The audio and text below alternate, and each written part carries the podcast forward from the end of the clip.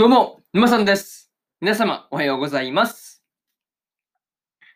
今回ですね、バックアローの第23話の感想ですね。こちら、語っていきますんで、気軽に聞いていってください。というわけで、早速ですね、感想の方、入っていこうと思うわけですが、まずは一つ目ですね。決戦の前にというところで、まあ、決戦の前にいろいろとですね、まあ、話が出てきていたわけですが、まあ、カイとね、シュウが和解するっていうところが一番好きだったりします。うん。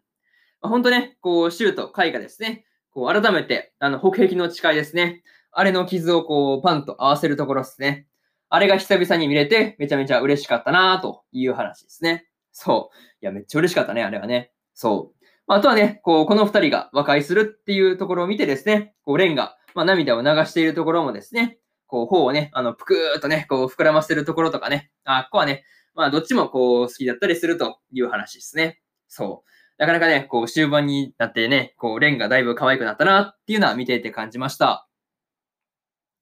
またですね、こう、エッチャ村の人たちをですね、まあ、美少年共和国の、共和国の場所にね、まあ、下ろしていったときに、こう、ビットと子供たちのね、まあ、会話が見ていて、微笑ましかったなという話ですね。うん。そう、なかなかね、そう、本当にこのこビットのくせにね、何言ってんだみたいなね、感じのこう子供たちからのね、まあ、こう、なんて言うんだろうね、うん、まあ子供たちからもね、結構ビビりの、ビビりの、ビビりのことをね、まあ言われているわけですが、まあ、そのビビりに関して、まあ怒るわけでもなく、まあそれをね、受け入れてね、こうビットも話してるっていうところが、なかなか面白いなっていうふうに思ったりしました。うん。そういちいち怒らなくなったっていうところにもね、なんかこう、ビットの成長というか、そういうところがあるなっていうふうに感じました。うん。なんていうかね、本当にこう受け答えがいかにもね、ビットらしいところなんですが、まあね、そう、本当にね、こうビットがエッチャ村一番のビビりっていうのは分かってるっていうのもね、まあ、これもこれでね、ビットの良さ、良さだったりするのかなっていうふうにはね、見ていて感じましたという話で、えー、そうですね、まず、一つ目の感想である、決戦の前にというところ、終わっておきます。で、次、二つ目ですね。死者を武器にというところで、まあ、エピタフマウンテンがね、崩れ落ちて、そこでアローたちがですね、まあ、ルドルフと戦うことになったわけですが、まあ、ルドルフがですね、あの、死者の魂を使ってですね、こう、槍にして、まあ、グランレッカーを押さえつけるということをしてました。うん。まあ、でもね、アローがですね、その魂たちに対してのですね、こう、罪を受け止めたっていうことによって、まあ、押さえつけていた死者の魂たちがですね、こう、槍になっていたのが、こう、元の石像に戻ったっていうところが、本当に良かったなという話ですね。うん。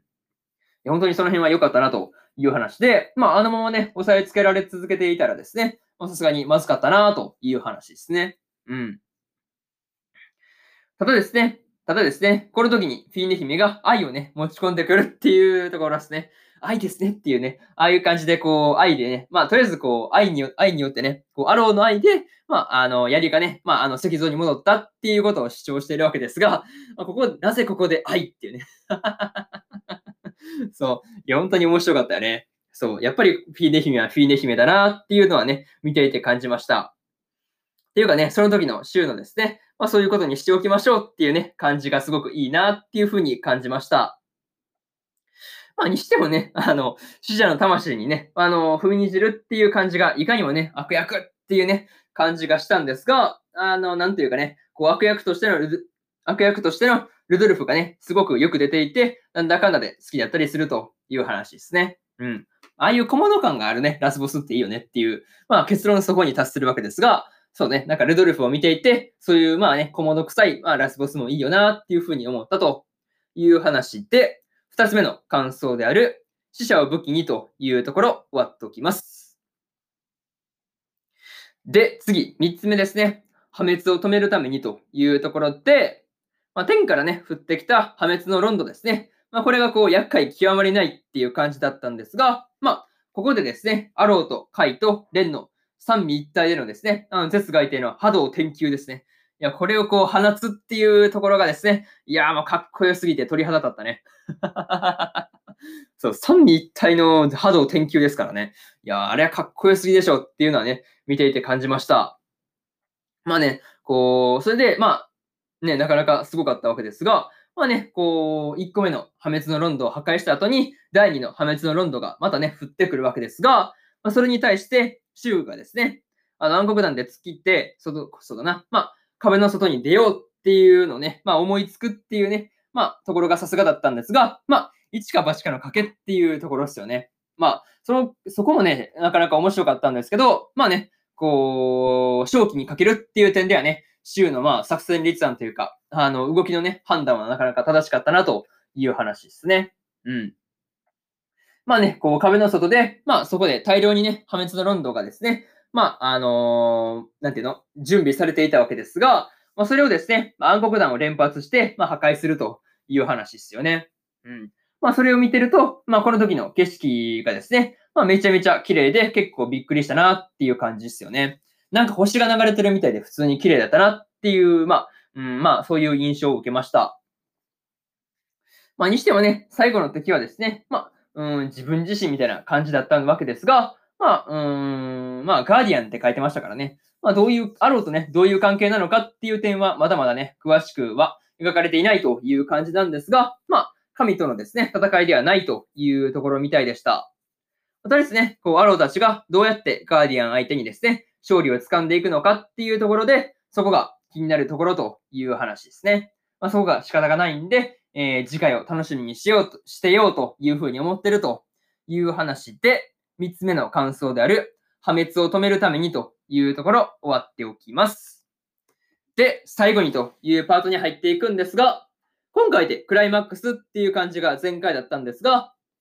うん。次回はですね、アローとガーディアンの戦いになりなりそうだっていう感じでしたね。うん。また、神とはね、戦わない感じで終わりそうな感じなんですが、まあね、どんなラストを迎えるのかっていうところが、まあ今から楽しみすぎてやばいというところですね。あとはね、こう、まだ壁の中に残っているルドルフとディソナディソナンザの二人をですね、まあ、プラークたちがどうやって倒すのかっていうところが気になるところですよね。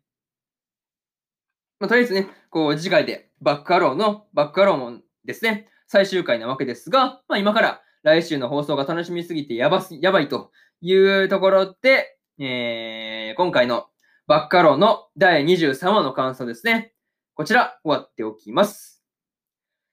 で、今までにもですね、第1話から第22話の感想は、それぞれですね、過去の放送で喋ってますんで、よかったら過去の放送もね、合わせて聞いてもらえるといいのかなっていうふうに思ってるという話で、えー、終わっておくわけですが、今日はね、他にも2本更新しておりまして、えー、役ならマグカップもの10話の感想と、フルーツバスケットザ・ファイナルの第10話の感想ですね。この2本更新してますんで、よかったらね、こっちの2本も聞いてみてくださいという話と、えー、明日ですね、えー、明日4本更新してるわけですが、エテンズゼロの第9話の感想と、さよなら私のクラマーの第10話の感想、そしてですね、真っ白の音の第11話の感想と、大の大冒険の第36話の感想ですね。この4本ですね、1、2、3、4と更新しますんで、よかったら明日もですね、ラジオの方聞きに来てもらえると、ものすごく嬉しいですという話で、えー、終わっておきます。以上、沼さんでした。それではね、次回の放送でお会いしましょう。それじゃあまたね。バイバイ。